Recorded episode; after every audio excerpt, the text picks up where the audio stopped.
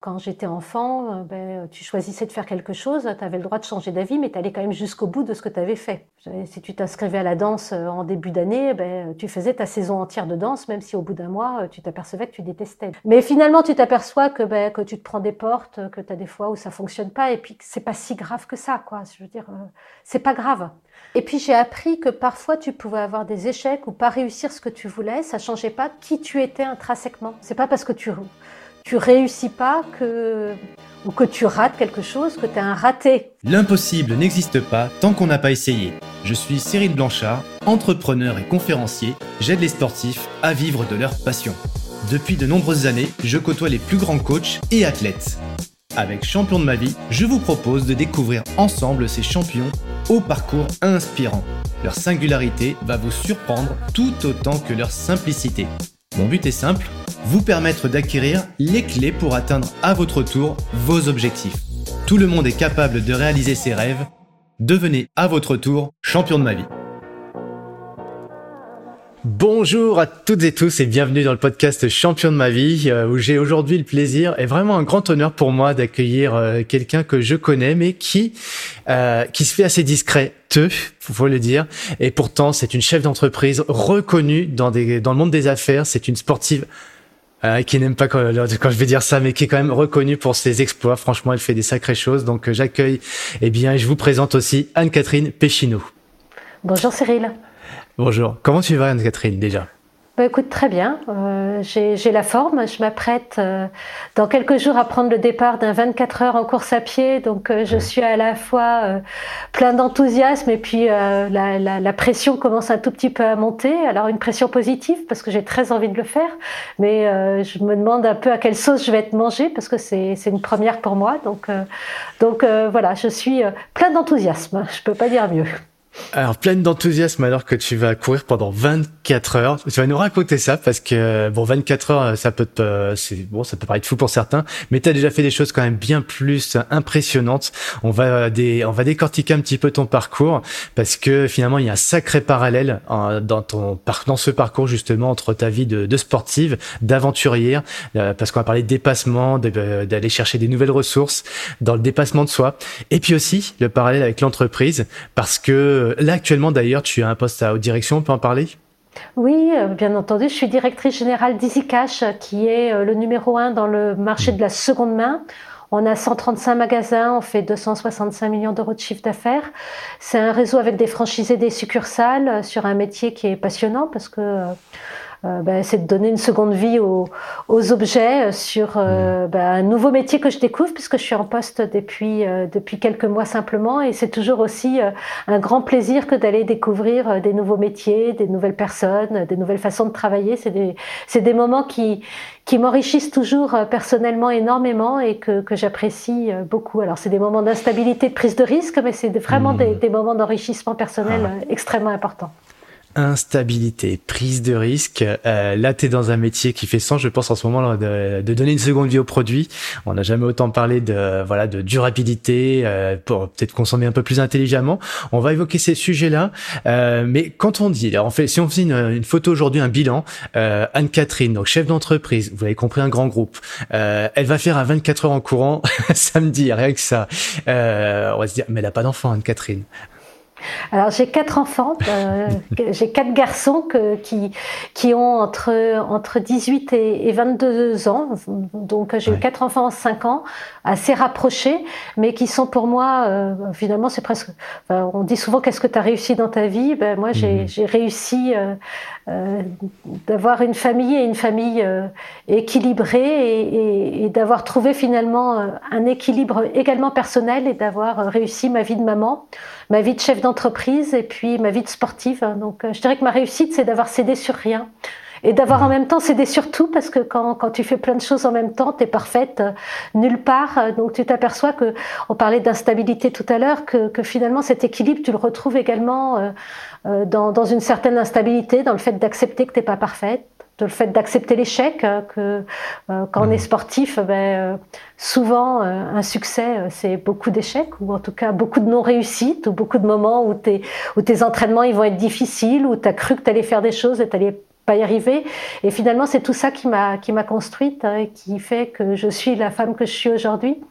et qui me donne beaucoup de sérénité également dans, ma vie parce que je me dis bah, que tout est possible finalement.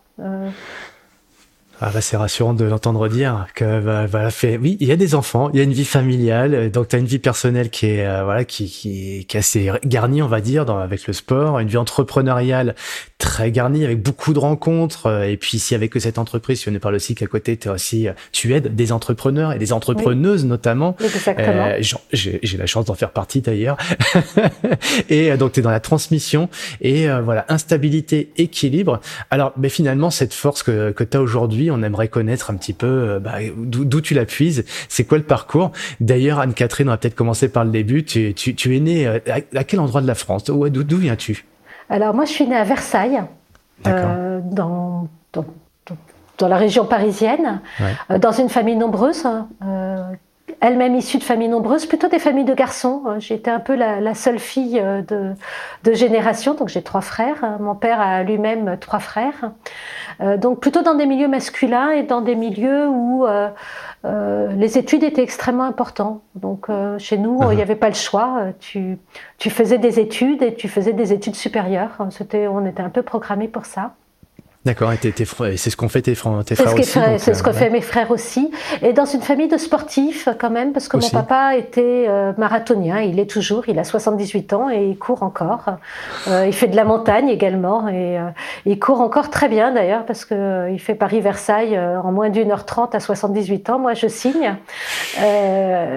donc le sport a toujours fait partie de, de, la famille, mais ça a toujours été quelque chose d'un peu à côté. Et moi, c'est vrai que le mmh. sport a pas fait partie de, de de, de, ma construction, en tout cas en tant, en tant que jeune, ou plutôt c'était du mhm. sport euh, par obligation parce que je suis née avec une grosse scoliose. Euh, Je suis née bossue, hein, donc mhm. euh, euh, avec un corset pendant plusieurs années et j'ai fait beaucoup de sport, mais pour me rééduquer. Donc pour moi, le sport a mhm. longtemps été de la rééducation, donc de la natation, de la gym santé. Et, et donc, ben, moi, je faisais pas du sport pour m'amuser ou pour me dépasser, je faisais du, du sport pour, ben, pour avoir une colonne vertébrale qui était, qui était droite. Et euh, je me suis pas construite à l'adolescente, à l'adolescence du mhm. tout sur le sport. Je me suis plutôt construite sur les études, alors euh, sur les amis également, euh, sur la vie à côté. Et j'ai découvert le sport après, quand j'ai eu des enfants. ah d'accord, quand tu as eu des enfants, donc ok, donc tu as eu... Je suis, une vie de sportive sur le tard. Ouais, et eh ben, et qu'est-ce qui s'est passé entre-temps? Parce que tu as tes études, tu as choisi quelle filière d'ailleurs? J'ai fait une école de commerce hein, euh, et après mon école de commerce, j'avais pris des options très généralistes et je suis très vite basculée dans le monde du conseil hein, euh, avec la particularité d'aller vite faire du conseil euh, en industrie. Euh, dans, dans, un petit cabinet qui était payé euh, sur les résultats. Donc euh, moi j'avais 22 ou 23 ans et j'animais des lignes de production euh, avec des groupes de travail d'ouvriers pour améliorer les rendements machines, diminuer les pertes d'exploitation, enfin faire ce genre de choses. Et ça m'a aussi beaucoup appris parce que j'ai vite appris que bah, techniquement je connaissais pas grand chose hein, parce que bah, j'avais pas fait d'études scientifiques et que finalement en écoutant les gens euh, en, en, enlevant la petite goutte d'eau qui, qui, tombait tous les jours sur leur tête, euh, en leur donnant du sens, de l'envie, en leur expliquant pourquoi est-ce qu'on voulait améliorer euh, la performance de la machine, en expliquant que, surtout dans des milieux d'usine, il faut se, faut se remettre dans les, années 90-2000 où il y avait quand même... Mhm.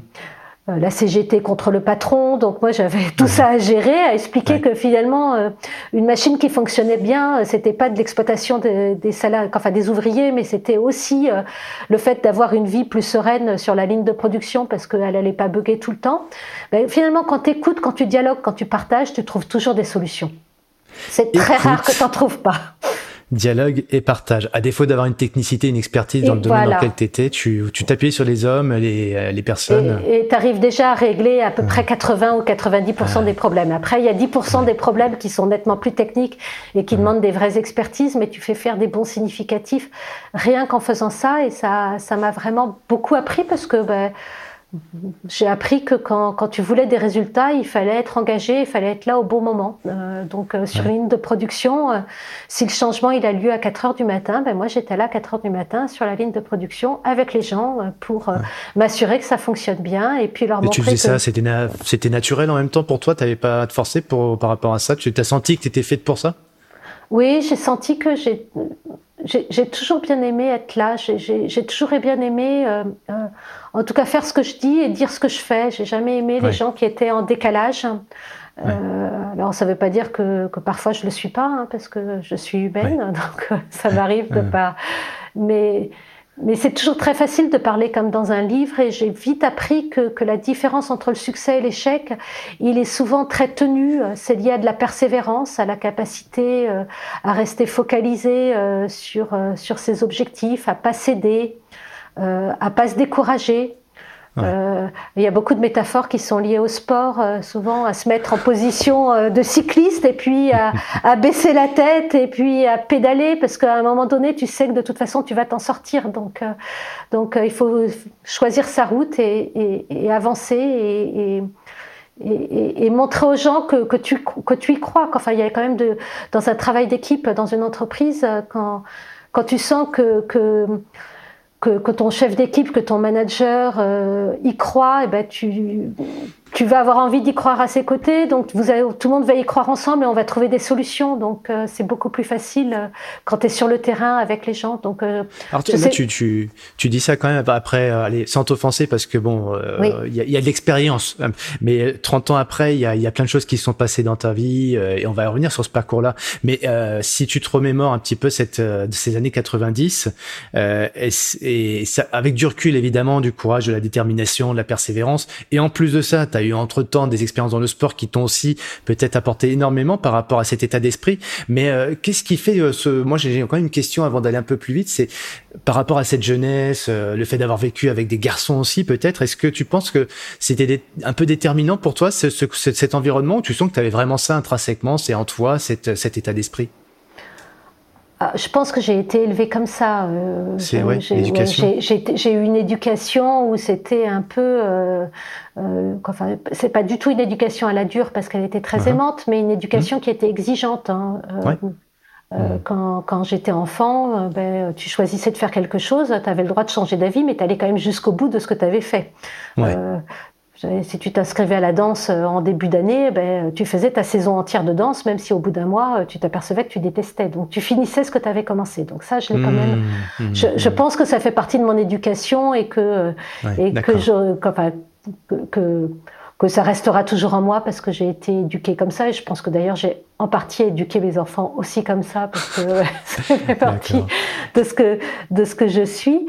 Euh, ensuite, quand tu commences quelque chose, tu vas au bout du processus, quoi, pour oui. vraiment. Alors après, euh, l'idée c'est quand même bon, de temps en temps, moi j'ai pu aller euh, certaines fois vraiment un peu trop au bout euh, jusqu'à me, me, taper mhm. contre les murs et, et c'est l'expérience qui m'a appris à mhm. faire euh, le pas de recul et le pas de côté euh, quand il y avait une montagne pour me dire ben non il y a la montagne plutôt que foncer dedans en permanence et de me prendre que des murs ça vaut peut-être la mhm. peine de la contourner mais ça mhm. je l'ai appris beaucoup plus tard j'avais déjà tapé dans pas mal de, de montagnes euh, mais finalement, tu t'aperçois que, ben, que tu te prends des portes, que tu as des fois où ça fonctionne pas, et puis que c'est pas si grave que ça, quoi. Je veux dire, euh, c'est pas grave. Euh, je, je, pense que j'ai toujours... appris à finalement l'expérience de ce que j'entends. Ben, on va revenir sur ce parcours, mais tu as appris à, à, à, renoncer parfois où il fallait peut-être s'apprendre à, à, lâcher un peu prise sur des, des choses qui valaient peut-être pas la peine ou, oui, ou tu savais que ça allait pour. Oui, et puis j'ai appris que parfois tu pouvais avoir des échecs ou pas réussir ce que tu voulais, ça changeait pas qui tu étais intrinsèquement. Euh, mhm. Ça n'a pas de raison enfin d'affecter euh, c'est pas parce que tu tu réussis pas que mhm. ou que tu rates quelque chose que tu es un raté. voilà que c'est une mauvaise personne. Oh, c'est pas parce que tu rates quelque chose que tu es un raté. Ah celle-là j'avais jamais entendu je la note hein. elle, est, belle celle-là.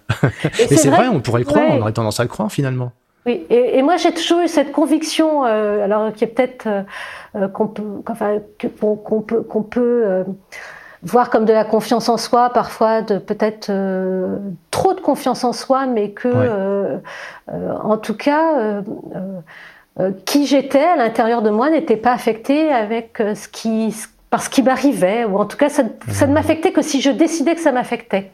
Mmh. Et donc, mon chemin de vie, c'était le chemin que j'avais décidé de tracer. Donc, je suis peut-être un peu obstinée parfois, mais euh, mais l'échec me fait pas peur. Euh, je, hmm. Voilà, l'échec, euh, je sais pas si je l'embrasse, mais euh, l'échec me fait grandir. Alors, je préfère avoir des succès, c'est plus sympa. mais c'est pas grave. Hein. Ça fait partie de la vie. On en a tous des, des, des millions d'échecs dans notre vie. On, on, a tous plein de choses qui nous arrivent qu'on n'a pas envie qui nous arrivent. On vit des choses hmm. agréables, des choses désagréables, et et en même temps, euh, le côté désagréable, ça dure pas si longtemps que ça. C'est rien à l'échelle d'une vie. par, exemple, 24 heures d'effort. Hein. Moi, je te remercie, je te remercie vraiment parce que cette petite phrase, tu vois, l'air de rien, tu l'as lâché il y a deux minutes. Moi, je suis resté dessus. et euh, non, mais l'air de rien, tu vois, dans, dans le côté un peu perfectionniste, euh, euh, sans mettre les, les, hommes dans des, des cases et les femmes dans d'autres cases et faire des clichés, ce serait absurde. Mais pour autant, chez un garçon, faut pas se rater. Quoi, as, tu vois le côté perfection, le père qui dit à son fils, t'as pas droit à l'erreur, pas droit à l'échec, etc. Et là, pour le coup, moi, de t'entendre me dire, c'est pas parce que quand, c'est pas parce que tu rates quelque chose que t'es un raté ah, moi, ça vibre en moi, tu vois, cette phrase-là. Vraiment, merci, c'est un cadeau, ça. non, vraiment, vraiment, j'y tiens. J'espère qu'elle qu'elle résonnera aussi euh, bah, auprès de ceux qui nous écoutent, euh, d'ailleurs, parce que bon, tu sais que dans, dans le podcast Champion de ma vie, il y a beaucoup de sportifs et sportifs qui nous écoutent, et le sportif, il aime pas l'échec, quoi. Donc là, vraiment, c'est des enseignements que tu nous partages, qui sont peut-être des évidences pour toi, mais qui font du bien entendre, quand même, quand même. Donc là, tu as cette expérience dans le monde de l'organisation, encore dans du lourd quand même, hein, du très masculin, cet univers masculin, et tu trouves ta place dedans, et qu'est-ce qui se passe ensuite? Euh, je, alors j'ai vraiment adoré ce métier-là. À un moment donné, uh-huh. j'étais quand même un peu loin de mes bases, euh, on va dire en termes de, euh, de connaissances techniques. C'est-à-dire que quand je me retrouvais face à des directeurs industriels, j'ai uh-huh. commencé à avoir un bagage technique qui était quand même un peu limité. Donc j'ai décidé de rejoindre le monde de l'entreprise classique et j'ai rejoint une société qui s'appelait Homebox, qui s'appelle toujours Homebox, uh-huh. où je suis arrivée, j'ai été la troisième personne au siège, hein, donc l'entreprise venait de se lancer, euh, c'est du self-stockage, hein, c'est un métier qui est à, mi-chemin entre l'immobilier et le service. Et j'ai dû faire, je pense, à peu près tous les postes chez Unbox. J'ai été euh, directrice des opérations, directrice marketing, directrice euh, générale adjointe, secrétaire générale. Puis à un moment donné, j'en ai pris la direction générale assez jeune. Moi, j'ai été une directrice générale euh, je devais avoir euh, ouais, 35 euh, ans, donc j'ai vite appris ce que c'était que la prise de responsabilité. Qu'est-ce qui, ça dure combien de temps cette phase là chez Unbox Parce que tu en, as J'y suis restée une petite boîte au début. Oui, alors la, boîte a beaucoup grossi. J'y suis restée 14 mhm. ou 15 ans en totalité. Ah oui, j'ai dû être nommée direction générale. Oui, j'ai dû être nommée à la direction générale quand au bout de, de 7-8 ans à peu près. Euh, mmh, euh, mmh. Donc j'ai fait un premier parcours euh, pendant 7-8 ans j'ai eu tous les postes. Bon, j'ai fait également mes quatre enfants pendant ce moment-là, donc souvent mmh. je partais en congé maternité, je revenais, je prenais un autre poste parce que la boîte avait grossi, il y avait des gens qui avaient rejoint, donc ça m'a permis d'avoir une grande polyvalence. Mhm. de m'adapter également. Euh, et puis, je commençais à être quand même euh, très, très au courant euh, de tout ce qui se passait. J'ai dû être nommée directrice générale adjointe. Et puis, à un moment donné, le directeur général est parti. On m'a proposé le poste. Alors, j'étais enceinte, je me rappelle, de mon mhm. quatrième et un peu jusqu'au cou. Donc, je crois que j'ai dû accoucher à peu près au bureau et revenir. il devait avoir 15 jours au travail. mais ça m'a mis vite vite, mise dans, dans, une, enfin en tout cas en situation euh, de, ben, de diriger finalement euh, et, et, de devoir prendre des décisions euh, euh, ben, pour développer l'entreprise. Le moment où j'ai été nommée directrice générale, c'était un moment où l'entreprise fonctionnait pas très bien, donc sur lequel il fallait le redresser. ce que j'ai fait avec les équipes en place. Hein, et euh, bah, j'ai beaucoup appris. Je pense que j'ai été une très mauvaise manageuse au démarrage. Euh, et d'ailleurs, euh, si mes équipes de l'époque euh, m'écoutent, je leur présente toutes mes excuses parce que je voulais tout contrôler. Justement, j'étais perfectionniste. Le contrôle, ouais, sur contrôle. Ah, sur contrôle. Ouais, Et puis, je me suis aperçue qu'à un moment donné, c'est pas tenable. Tu, tu pètes un plomb, quoi. Tout le monde pète un plomb. D'abord, euh, tes équipes donnent pas le meilleur d'elles-mêmes. Uh-huh. Toi, de toute façon, quand la boîte grossit, t'es plus capable de tout contrôler. Euh, et puis, euh, bah, ça mène nulle part. Enfin, tu fais grandir personne. Euh. Tiens, et du, dans ce processus d'évolution d'entreprise, c'est une petite boîte au début qui devient très grosse, et, toi, tu, tu, évolues aussi dans sein de cette boîte. Tu évolues aussi à titre familial. la, la Anne-Catherine du début, Euh, en quoi n'est pas la même euh, Anne-Catherine euh, quand elle est directrice générale? Qu'est-ce qui a changé fondamentalement chez toi dans ta manière d'être, de faire? Ah bah, Il y a un moment donné où je pensais que j'étais superwoman, hein, donc que, que j'allais être capable de pouvoir tout gérer, que tout allait être parfait. J'étais Madame Parfaite. Ah, oui. Ou en tout cas, je voulais être Madame Parfaite. Tu voulais, oui. Oui, donc tout gérer et que tout soit parfait. Et parfait comme je l'entendais moi, ce qui d'ailleurs n'est pas forcément la mmh. perfection. Mmh. Ni pour moi, ni d'ailleurs pour les autres, encore moins pour les autres. Et puis je me suis aperçue qu'à un moment donné, que, euh, si tu veux faire grandir une entreprise, élever des enfants aussi, euh, qui est important, euh, c'est qu'ils soient parfaits pour eux, quoi. Et tout le monde est mmh. imparfaitement parfait. Donc, euh, ce qui est important, c'est qu'ils suivent le bon, le bon chemin. Quand tu gères une entreprise, euh, ce qui est important, c'est d'avoir la vision, de montrer la direction, d'être sûr que les gens aillent dans, dans la bonne, Mhm. dans, enfin, dans, dans le bon chemin, mais euh, qu'ils mhm. aillent plus ou moins vite, qu'ils décident de prendre le petit chemin à droite ou le petit chemin à gauche, finalement, ça n'a pas tellement d'importance, tant qu'ils aillent au bon endroit. Et tu as beaucoup plus de créativité et, et, beaucoup plus d'intelligence collective quand tu te laisses de la liberté euh, euh, aux uns et aux autres, quoi, à tes équipes dans l'entreprise. Euh, même s'il faut après, en tant que, que, chef et leader, être là quand ils ont besoin de toi, quoi, être capable mhm. d'être là quand, quand il y a un problème et que, que tu as besoin d'être là.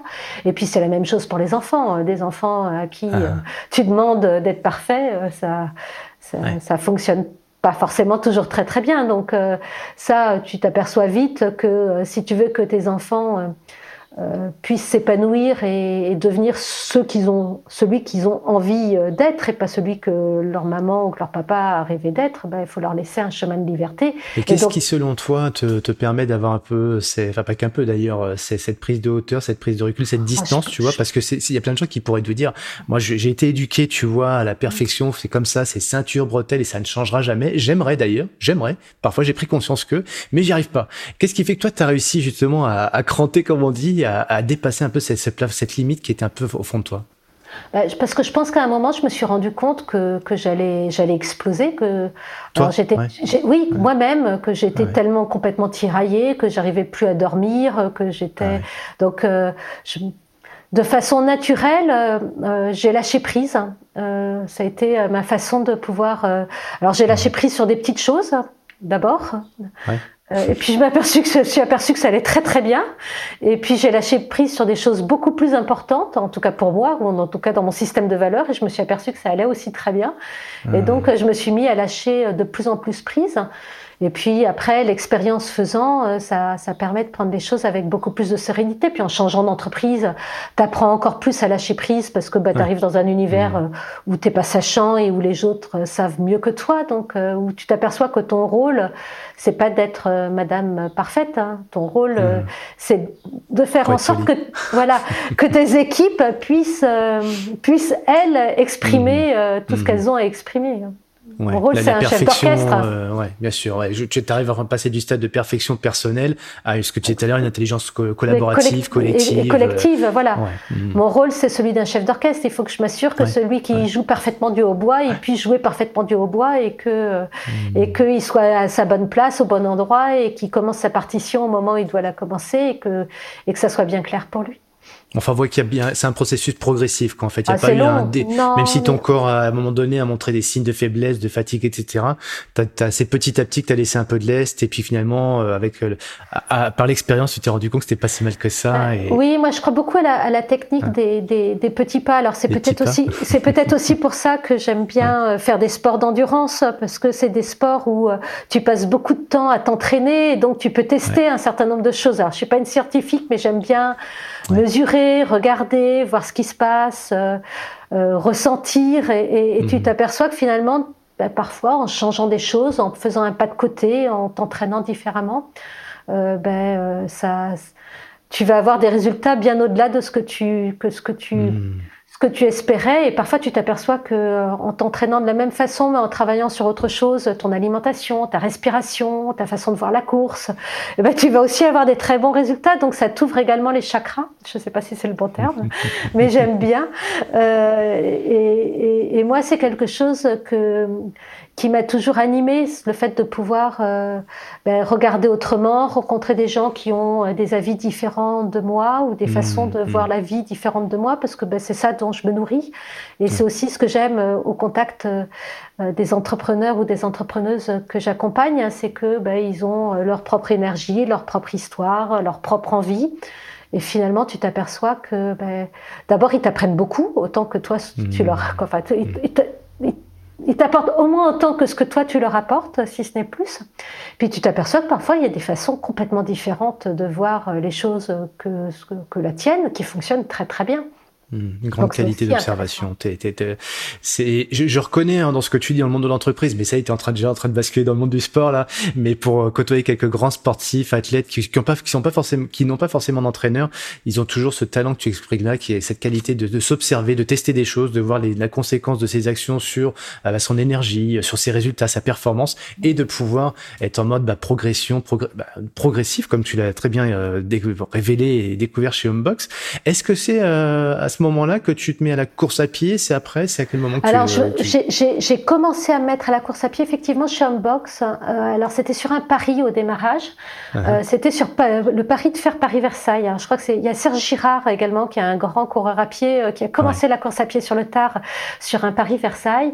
Il se trouve que je suis versaillaise, comme je te le disais, donc Paris-Versailles fait partie des, ah des, des, courses familiales. Et je ne sais pas pourquoi. Voilà, une année, ma maman l'a fait, assez difficilement, parce que mm-hmm. elle avait jamais des gardes Oui, elle l'a fait en trottinant. Alors je ne sais plus quel temps est-ce qu'elle a mis, mais, mais elle était très fière de l'avoir fait. Et euh, à un déjeuner de famille, j'avais dit oh, bah, si tu peux le faire, je peux le faire aussi. Puis sur une boutade. Il se trouve que j'ai été enceinte euh, les quatre années ou les cinq années qui ont suivi. Et donc, à un mmh. moment donné, je me suis quand même retrouvée face à mon Paris. Et Paris-Versailles, euh, c'est une course que enfin, qui, sur lequel il y a la côte des Gardes. Ça doit être 16 km, donc il faut quand même un peu s'entraîner pour le faire. Et donc j'ai chaussé euh, des baskets euh, pour, euh, pour pouvoir faire ce Paris-Versailles. Et je me rappelle encore la première fois de ma vie où j'ai couru 2 km de suite sans marcher. J'étais tellement fière de moi mmh. euh, en disant mais finalement c'est possible. Je, je le rappelle répète toujours à des collaboratrices qui veulent se remettre au sport, qui disent mais pour vous c'est facile. Non, c'est pas facile. c'est, on a tous commencé à un moment donné et voilà et on, et on est tous. Euh, enfin, on trouve toujours que c'est facile. Enfin, on se, on se, on se compare toujours à d'autres personnes qu'on trouve bien meilleures euh, que nous. Et, et, mais il faut poser un petit peu le contexte parce que dans ces années-là, euh, le Paris-Versailles, aujourd'hui, euh, quand on voit les trails, les dénivelés, etc., euh, à l'époque, il n'y a pas le trail. et faire un Paris-Versailles, c'est la côte des gardes, c'est le mur, quoi. C'est un truc de fou, quoi. Tu vas faire le Paris-Versailles, oh, mais t'es fou. Alors, c'est vrai qu'aujourd'hui, et puis peut-être avec du recul aussi parce que as, comme tu dis, on a l'expérience. Mais faire le Paris-Versailles, c'est un sacré défi. Donc, c'est 16 km, à cette fameuse côte qui dure 2-3 km, c'est pas plus d'ailleurs, je crois. Oui, je crois que c'est 2-3 km. Peut-être, je crois que tu as 5 km de place sur les, sur les quais gros, après, tu as 5 km où ça monte avec la fameuse côte des gardes, mais euh, tu as des. ça, remonte, ça, enfin, ça redescend, ça remonte. Et ensuite, tu as 5 km avec une grande descente et puis un espèce de faux plat derrière. Ouais, mais ceux qui l'ont fait, ceux qui l'ont fait là, c'est bien parce qu'ils sont en train de se remémorer, de visualiser. Et c'est vrai qu'on oublie parce qu'après tu vas faire un marathon, puis après tu vas faire d'autres épreuves et tu vas nous raconter ton parcours de sportive à toi. Mais euh, tous on a fait ce chemin-là et et t'as as raison de le rappeler. Faut savoir par ce qu'on, en regardant dans le rétroviseur, par ce parcours on est passé et tous ceux qui aujourd'hui se disent mais pas moi, je pourrais jamais faire euh, un marathon, que sais-je. Commencer par bah faire le petit pas, le premier, puis le deuxième, puis le troisième. Ouais, je me rappelle cette fierté sur mon premier 2 km et puis même la fierté quand j'ai fini mon premier Paris-Versailles, c'était euh, incroyable. Euh, écoute, je ne me rappelle même plus, 2015 ou 2000, euh, ouais, 2000, 2015 probablement. Non. 80, tu as dit non non, euh, écoute, je n'en sais plus rien.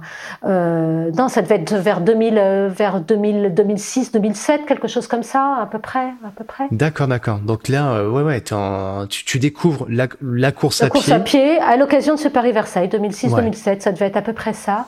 Et après, je suis très vite passée.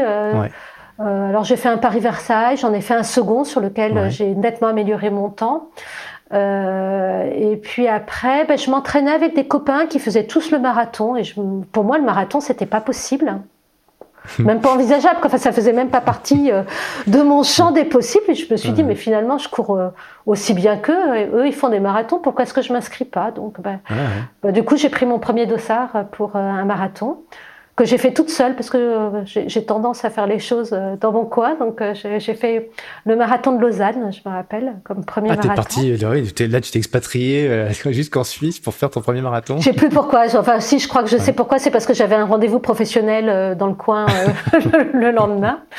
Et puis après, ben, il faisait des trails, donc ben, j'ai fait ben, l'éco-trail en premier trail. Ah bah attends, attends, parce que tu fais ton marathon, premier marathon, mais tu disais juste avant, moi jamais de la vie je peux faire un marathon. Quand tu tu fais un Paris-Versailles, tu es au bout de ta vie, tu dis jamais je vais faire euh, plus que 20 et un marathon, le mur et tout. Mais et pour le coup, là, qu'est-ce qui se passe à ce moment-là? Tu te rends compte que c'est possible, ça y est, j'ai fait, j'ai fait mon marathon et, ça te suffit pas, tu continues encore? Bah oui, euh, du coup, bah, comme euh, il s'inscrivait sur des trails, je me mets ah, sur il y avait la dynamique du groupe. Hmm. Je me mets sur l'éco-trail, le 50 km.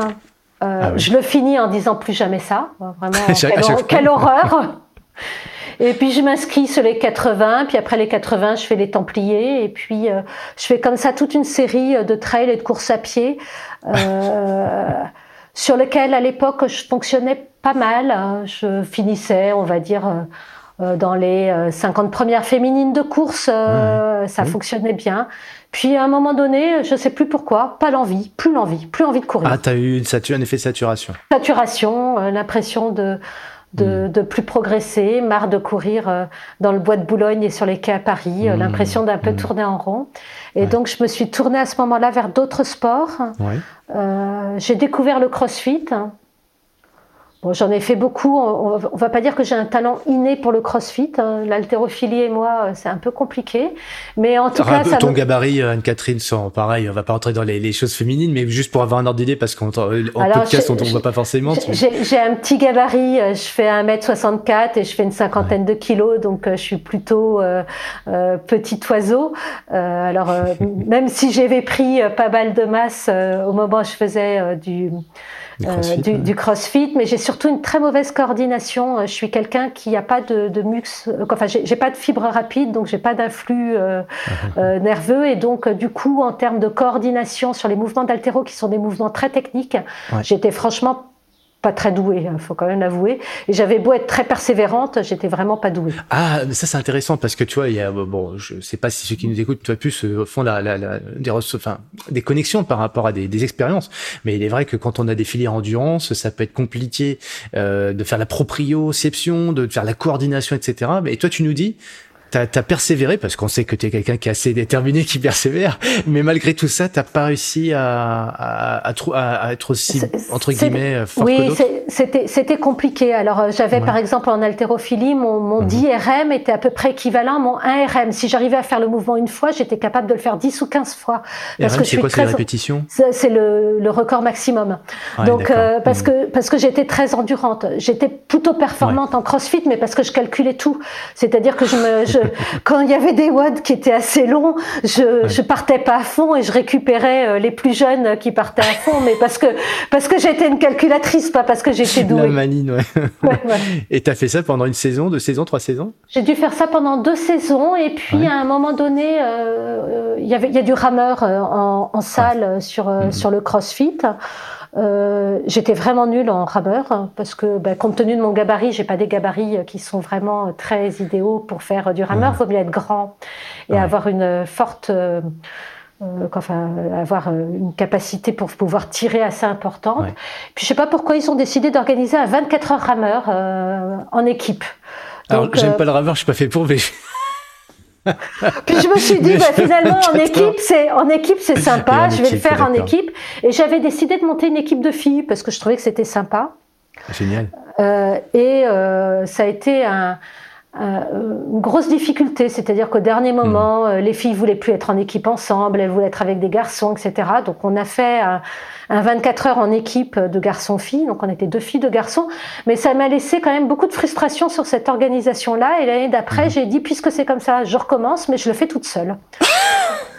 24 heures de rameur toute seule. Ah là, il y a de la stratégie parce que 24 euh, heures à ramer. Et Nutrition, sommeil, etc. et j'avais dit, euh, tout le monde m'avait dit, tu, ferais, tu feras jamais plus de 200 km. Euh, et j'avais dit, très bien, ben, j'en ferai plus. Euh, et ben, j'ai fait 212 km et j'ai encore le record de France dans, dans la catégorie d'âge. alors que j'y connaissais rien et que je suis vraiment pas douée pour, pour, pour, pour, la rap. Alors, Bon, moi, moi, je le savais, mais je l'avais peu oublié, parce que je connais plus tes talents avec des baskets que sur le sur, sur l'indoor. 212 km en 24 heures, donc ça veut dire qu'on va quand même plus vite euh, avec un rameur. On va un peu plus vite avec un rameur qu'en courant, oui, tout à fait. Et moi, j'étais partie, en tout cas, ma stratégie, c'était de me dire, je fais 24 sprints de 50 à 55 minutes et je m'arrête 5 à 10 minutes euh, tous mes sprints pour pouvoir manger, euh, boire un peu, euh, m'alimenter, enfin m'alimenter, éventuellement bouger. Bon, le rameur est quand même beaucoup, impact, beaucoup moins impactant que la course à pied. C'est, c'est, d'un point de vue articulation, ça va bien. Mm. La seule chose, c'est on a beaucoup de cloques sur les mains et beaucoup de, d'ampoules, mais ça fait mal, mais c'est pas, c'est pas, c'est pas atroce. Quoi. Enfin, je veux dire, c'est pas, on met pas sa vie en danger. Quoi. Enfin, je veux dire, la douleur est quand même. Ouais, comme ça. Euh, euh, puis c'est que 24 heures, c'est rien à l'échelle d'une vie. Euh, et oui, vu comme ça, c'est vrai. 24 heures de rameur, non, c'est rien à l'échelle d'une vie. Oui, oui. et c'est que 24 fois 50 minutes, donc.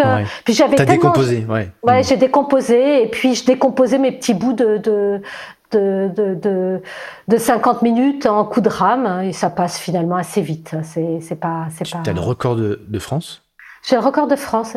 Et, et l'année date de quand là alors, écoute, ça... à peu près, euh, juste pour, parce que là, je suis sûr qu'il y en a qui, y a des filles qui nous écoutent. Putain, il y, a un truc à faire là. Il y a, a 4-5 ans et franchement, le record est, est, est, prenable. Hein, c'est pas. J'espère qu'il va vite être pris. Et l'année d'après, je me suis dit, ben, euh, je vais pas. Il y avait un nouveau 24 heures. Je me suis dit, je vais pas recommencer euh, la même chose. Mhm. Et il y a un appareil absolument atroce qui s'appelle le Skierg, qui reproduit, qui reproduit le ski de fond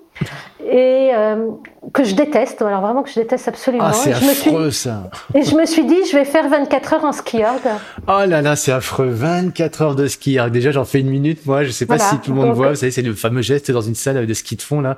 Donc tu oh regardes tes pieds pendant 24, heures. Et là, j'ai le record du monde qui tient toujours, mais je pense que là, pour le coup, c'est parce que personne n'est assez idiot pour faire ça pendant 24 heures.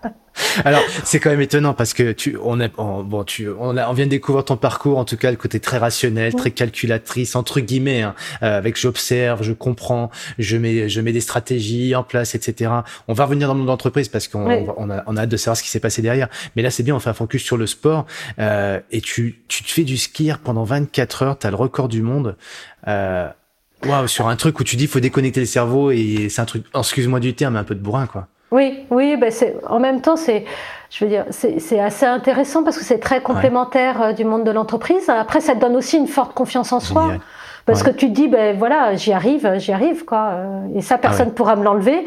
Euh, et, et, tu te dis que, que tu as quand même une force en, soi, en toi de pouvoir réussir quelque chose, donc une fois que tu l'as décidé, de pas lâcher. Euh, alors, euh, je te dis pas que je ferai euh, six jours de, de, skieur ou six jours de rameur, mais, mais 24 heures à l'échelle d'une vie, c'est pas grand chose et tu y arrives, quoi. Oui, oui, on peut ramener ça toujours dans la façon dont tu amènes et c'est bien, ça remet un petit peu l'église au cœur du village, comme on dit. Mais moi, d'ailleurs, j'ai lâché le mot bourrin, je sais pas pour, ça oui, n'offensera personne, hein, parce que je, je, je, me considère de, de, cette catégorie souvent quand on sait ce que je fais aussi. Donc voilà. Mais je dis ça avec beaucoup de, de, de, de gentillesse parce que je sais qu'il faut beaucoup d'humilité. Enfin, faut laisser un peu son ego pour dire je vais faire 24 heures de skier, quoi. Tu laisses ton ego de côté, hein. Oui, tu laisses. Oui, parce que ça va être difficile. Tu rames, tu fais pas forcément des mouvements qui sont très propres. et puis en même temps, tu t'aperçois que, euh, et ça c'est une vraie école de la vie, que tu as des moments de moins bien, mais que ça passe, quoi. Tout s'arrange toujours. Raconte-nous. Il y a, il y a, quand tu fais ton ski erg, là, et, dans le trail, tu auras plein d'expériences aussi à nous partager, évidemment, mais quand des moments où je, je, suis pas bien, bah, ok, tout le monde abandonne, parce qu'en plus, ça n'a aucun sens de faire peut-être ce genre d'exercice, de, de, performance. Qu'est-ce qui, voilà, dans ta tête, c'est quoi le processus qui fait que ça repart? Alors, en général, je décompose. Donc, quand ça va pas bien, je décompose et je suis euh, sur, euh, on va dire, de la méditation active sur le geste je, je, débranche le cerveau et, euh, je me dis, ben voilà, je sais pas, tous les 10 coups de rame ou tous les 12 coups de skieur, je sais que je vais faire euh, tant de mètres et euh, ben euh, euh, j'en fais 150 et au bout de 150 j'aurai le droit de relever la tête pour voir où est mon compteur et puis je rebaisserai puis je referai 150 et puis et puis je décompose comme ça pour tenir mon heure. Bah, ça passe très bien. Tu fais un peu d'auto hypnose hein, finalement. Je sais pas si c'est le bon terme. Mais en tout cas et tu te focalises là-dessus. Finalement tu t'aperçois que le fait de de te de te concentrer sur quelque chose qui est autre chose que ta douleur ben la douleur passe. Ça marche ça marche. La douleur est éphémère. C'est une information, elle est éphémère. Elle est éphémère, elle passe. Ou en tout cas, tu finis par avoir mal ailleurs. Donc, c'est. Tu te dis pas à ce moment-là. Euh, j'ai fait 12 heures d'effort, allez même 20, euh, on va pas dire plus de 20 heures parce qu'on est plus proche de la fin, mais on va dire on a 13-14 heures, tu vois. Euh, je, je, suis vraiment dans la souffrance et là tu dis, ben tu te dis pas dans ta tête, euh, il me reste, le calcul serait le suivant, je ça fait 13 heures, il me reste 9 heures, 9 heures à souffrir comme ça, ça vaut pas le coup. Tu te dis pas ça toi? Non, jamais, jamais. Vas-y, raconte-nous, parce que ça, tu vois, les, les gens, je pense que la plupart agissent comme ça. Euh, jamais parce que, euh, parce que l'avantage de, de, ce type d'effort, c'est que l'effort, il est, il, est, il est calculé, c'est 24 heures, donc tu peux découper de façon plus facile. Pour moi, c'est mentalement plus facile que sur un trail où tu as des grandes difficultés et où tu sais pas quand est-ce que ça va s'arrêter. Là, tu sais que bah, il te reste 9 heures, 9 heures, bah, tu le découpes, c'est 9 fois, euh, 9 fois 50 minutes, et puis éventuellement, euh, tu peux euh, t'octroyer des petites récompenses. Moi, en général, sur la fin, j'ai des petites récompenses, j'ai une tablette de chocolat qui est planquée à un endroit donné que je prends quand je craque. J'ai uh-huh. une playlist de ce que j'appelle mes musiques honteuses, qui sont des musiques qui me font du bien. J'ai éventuellement une photo de mes enfants que je vais regarder à un moment donné. Euh, euh une podcast que je vais écouter. Donc j'ai deux trois petites béquilles que je vais pouvoir prendre si jamais je vois que c'est trop dur. Mais finalement, je m'en sers quasiment jamais parce que, euh, hormis la tablette de chocolat qui est quand même euh, bien. Parce que finalement, ben, euh, tu, tu, tu, entraînes ton mental et ça va euh, très vite. Tu passes à autre chose. Le, enfin, le, le mental, qui, le mental qui craque, mm. euh, ben, il craque pas très mm. longtemps. Quoi. Je veux dire, oui, effectivement, à un moment donné, si tu te, si tu raisonnes de façon un peu objective, ça n'a aucun sens. Hein. Donc, tu as toutes les raisons d'arrêter. Mais c'est justement parce que tu as toutes les raisons d'arrêter qu'il faut continuer. Alors certes, on pourrait se dire, bon bah oui, mais Anne-Catherine, elle a de la détermination, il y a ça dans son ADN, et puis après il y a son éducation, et puis après son rôle d'entrepreneuse, etc. Mais non, on entend qu'il y, a ça, ça forge forcément, mais il y a surtout aussi des stratégies mentales que tu as mis en place de façon intuitive. Oui, ah excellent et, que sur lequel je m'entraîne. C'est-à-dire que si, par exemple, j'ai décidé de faire, euh, euh, de faire euh, des 24 spots de 50 minutes, mes entraînements, je vais les faire de 50 minutes tous les matins. je vais me lever tôt, fatiguée, j'aurais pas envie. Je vais entraîner mon corps à faire 50 minutes. Comme ça, ben, je serai préparée et au moment où ce sera, difficile, je me dirai, ben, c'est pas très grave, tu n'as qu'à le faire une fois comme tu le fais le matin quand t'es pas bien réveillé, que t'as pas envie de le faire. Alors là, pour tous ceux qui, qui écoutent le, podcast, vous pouvez tout de suite appuyer, euh, appuyer sur enregistrer et le réécouter celui-ci parce que l'air de rien. Euh, mais comment elle fait, comment ils font, etc. Là, il y a de la méthodo, quoi. Et quand on met en place ce que tu nous révèles, ce que tu nous enseignes, Anne-Catherine, euh, est-ce que ça marche? Bon, bah la preuve que oui, ça marche parce qu'en plus c'est une entrepreneuse pragmatique qui vous le dit, qui le ferait, qui le fait, qui l'enseigne en plus et qui le, qui en est son propre laboratoire. Tu vois, tu le fais sur toi et donc il y a des belles stratégies là, simples qui paraissent finalement assez évidentes quand tu le dis comme ça. Hein. Mais euh, la, la, peut-être que le plus dur, c'est de se lever le matin de bonne heure, d'avoir la force de se lever, d'avoir la force de faire ce genre de choses. Quoi. La, la plus dure, le plus dur finalement dans ce genre de défi, c'est les entraînements. Je veux dire, une fois que tu as fait l'entraînement, euh, quand tu es euh, mmh. au moment de la compétition, ben, euh, tu n'as que du bonheur à prendre. Au pire, ça se passe pas bien et t'atteins pas ton objectif, ton objectif, mmh. et puis euh, tu as un coup de moins bien, tu as un bobo, euh, tu es obligé de prendre une pause de sommeil que tu n'avais pas prévue. Mais tu as tellement appris pendant l'entraînement. Ce qui est difficile, c'est l'entraînement, c'est l'entraînement qui t'enrichit. Ah. Mais, mais, en même temps, ce qui te motive à faire l'entraînement, ah, c'est la ligne de départ, oui. Oui. oui. De, le jour J quand tu es dans la compète, c'est ça. Oui, j'aime bien. J'aime bien la ah, T'aimes bien ce moment-là C'est le grand moment Oui, pas, pas, forcément, pas forcément pour, euh, pour gagner, parce que finalement, uh-huh. euh, euh, je suis qu'une athlète du dimanche. Je veux dire, je suis une athlète loisir. C'est tous les jours dimanche quand même. Hein. Non, mais j'ai pas des capacités sportives euh, incroyables. Je vais mmh, pas mmh. truster. Alors maintenant que je commence à être plus âgée et qu'il y a moins de femmes sur les compétitions, entre elles, je fais des podiums, mais je dis que je fais des mmh. podiums de vieilles parce que parce que je fais pas des. Alors avec tout le respect qu'on a pour toi et que j'ai pour toi quand même Anne-Catherine, t'as as, as, bon, as quand même un record mondial, oui, mais sur un petit truc comme ça de dingue, oui, mais enfin quand même, donc ça pose un petit peu le, la capacité que tu as su mettre en œuvre pour pouvoir atteindre ces objectifs-là aussi. On a bien compris quel l'entraînement, puis aussi ton état d'esprit. Hein. T'as testé beaucoup de choses, qu'on le sent bien. Euh, et euh, et t'en as eu un peu marre de la salle, de oui, j'en ai, ai, eu un peu marre. Alors j'ai tenté un 24 heures tapis de course qui a été franchement une horreur. Ah et là pour le coup, tu vois, sur lequel j'ai abandonné abandonné parce que je me blessais. Et je me suis dit, ah. là, ça fait pas mmh. sens. Hein. Euh, mmh, mmh, J'avais des, des, tendinites de releveur de pied. Je savais que, que mon nombre de kilomètres n'allait pas être homologué par la, par la FFA qui considérait que, que 24 heures tapis de course c'était un truc d'idiot et que c'était pas homologué. Donc j'avais aucun intérêt à faire des kilomètres supplémentaires. Et là, j'ai arrêté au bout de, de 21 heures ou 22 heures parce que bah, mon corps avait dit stop et qu'il uh n'y avait aucun intérêt. Et donc, du coup, bah, je me suis remis à, recourir hein, en vrai, à l'extérieur, euh, ce qui est quand même plus agréable qu'en salle. Et j'ai renchaîné sur, euh, sur des saisons de compétition à l'occasion du marathon, de, la préparation de mon marathon des sables. Ah. Euh, en quelle année? Ben, l'année dernière finalement. puisque ah, parce qu'avant tu, parce qu'entre temps tu as dû faire quelques trails, non, de, de J'ai fait quelques trails petits, mais je, j'étais pas, je le faisais plutôt en dilettante. Je prenais un peu des ah, dossards sans vrai entraînement. Je courais un peu, mais mais c'était ouais, autour du Mont Blanc, des petits trucs comme ça, quoi. Exactement.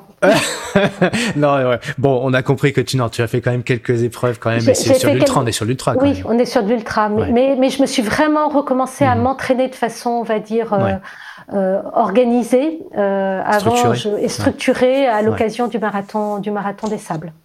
Ouais. Et donc, Pourquoi tu me bah, regardes comme ça ouais, Parce que je sais que tu vas bientôt prendre le départ et que c'est une course qui demande beaucoup d'organisation et, et, et, pas que de l'organisation euh, euh, de, de, course à pied. Il faut également avoir une stratégie de course, penser au mmh. sac, mmh. réfléchir, euh, prévoir son alimentation. Et donc, euh, bah voilà, ça m'a ça m'a remis dedans. Euh, j'ai pris mmh. beaucoup de plaisir sur ce marathon des sables et, et du coup, bah, j'ai décidé d'enchaîner sur d'autres d'autres compétitions.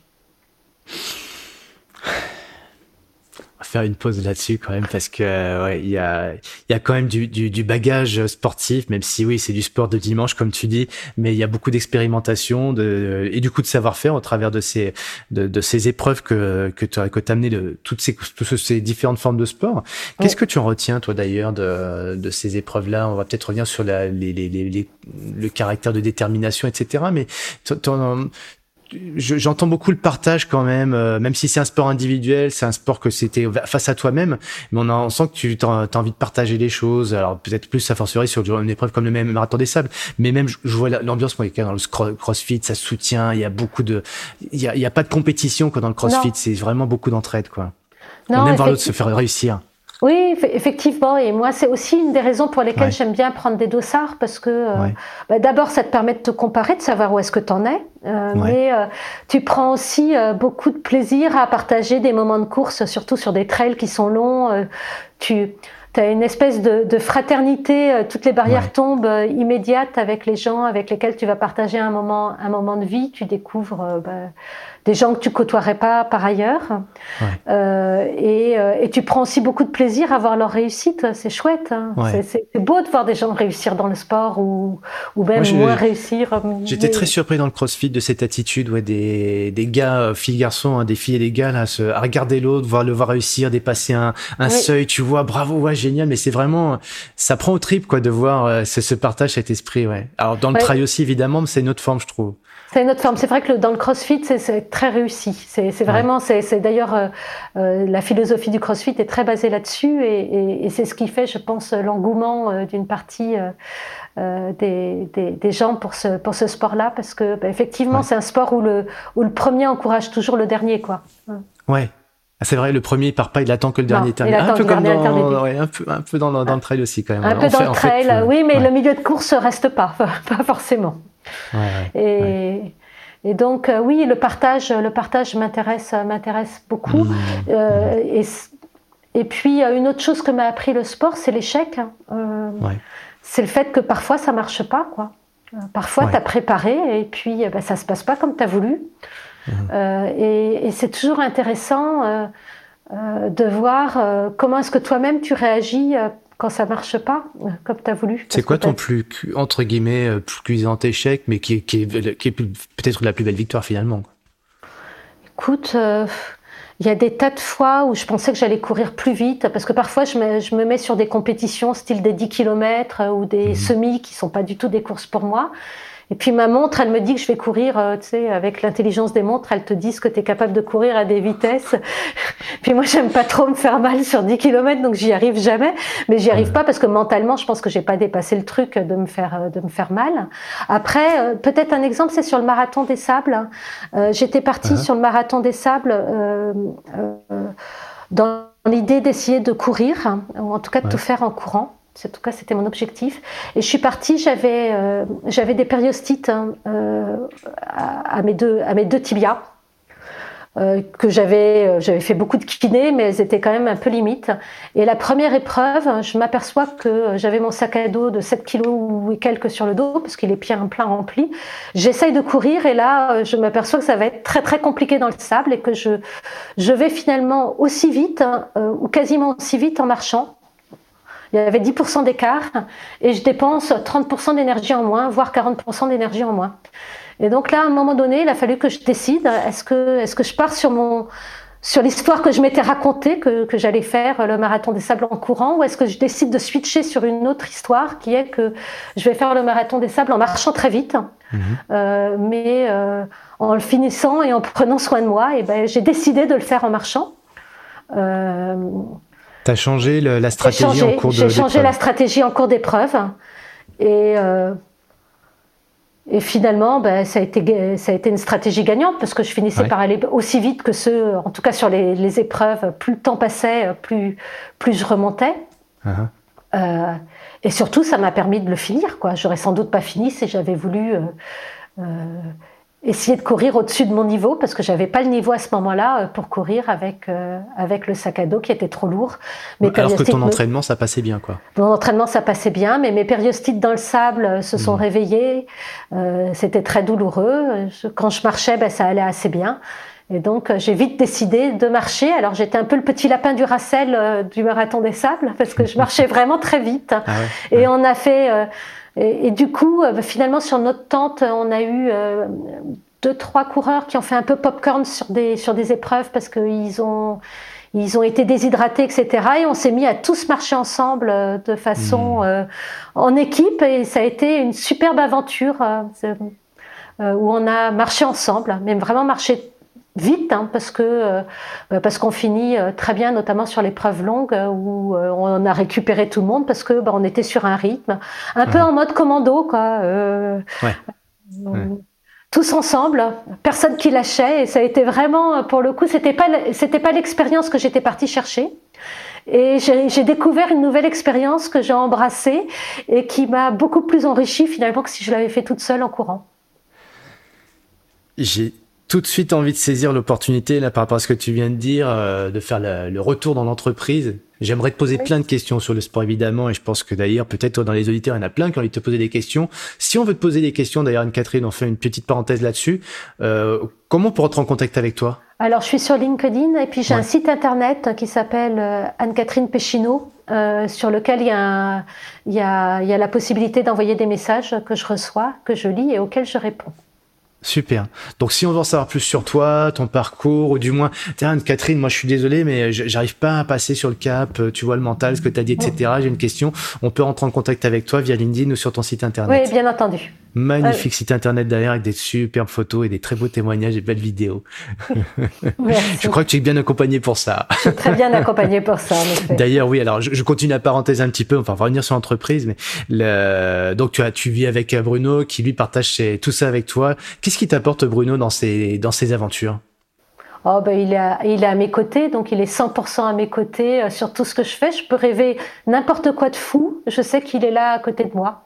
Ah, Est-ce que euh, c'est un est-ce voilà, est-ce que c'est un vrai plus dans ton dans, dans ton oui, euh, oui, parce que ça donne de l'équilibre euh, de l'équilibre personnel. Hein. Donc euh, j'ai j'ai quelqu'un qui, qui, me soutient, qui fait les entraînements avec moi quand il peut, qui participe à certains de ces défis, qui de temps en mmh. temps m'embarque sur des choses euh, auquel moi-même j'aurais pas j'aurais pas pensé. Je pense néanmoins notamment à, l'alpiniste, hein. l'alpinisme parce que Bruno aime beaucoup l'alpinisme, donc euh, j'en fais avec lui et de temps en temps il va aller me chercher, euh, me titiller sur des choses sur lesquelles je suis dans des zones d'inconfort. Hein. donc non, hmm. c'est très chouette de partager ça ensemble.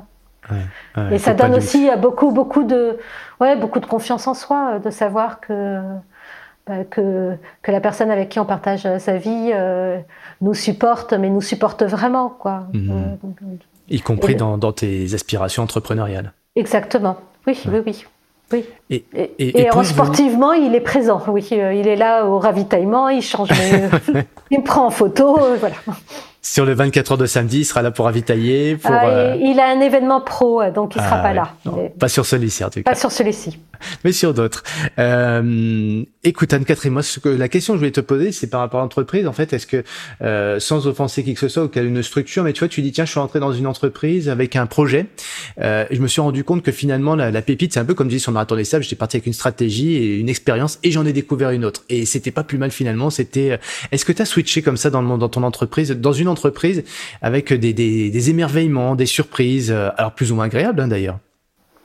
Bah, quand tu alors j'ai pas d'exemple qui me viennent en tête euh, comme ça euh, que, je pourrais te citer, mais, mais forcément quand tu arrives à une prise de poste, surtout à un poste de direction générale, tu découvres une réalité qui est souvent un peu différente de celle qu'on t'a racontée. C'est normal.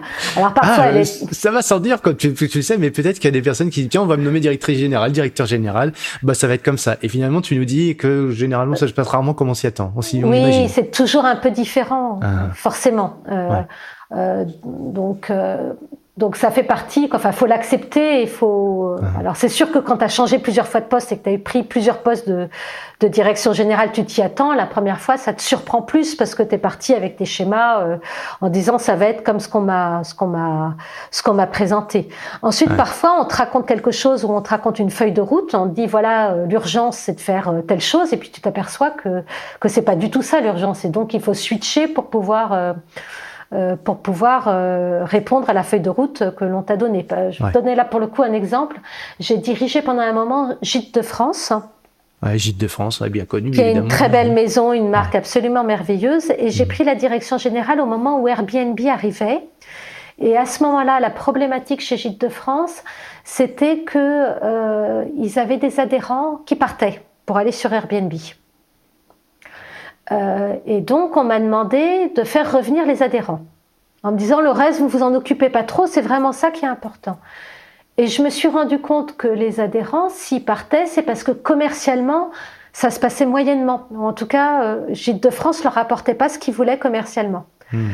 Et donc, ben là, j'ai dit, euh, j'ai changé de stratégie et mhm. j'ai dit ben, je vais pas m'occuper tout de suite des adhérents de les faire revenir hein, parce que d'abord je voudrais qu'ils restent mhm.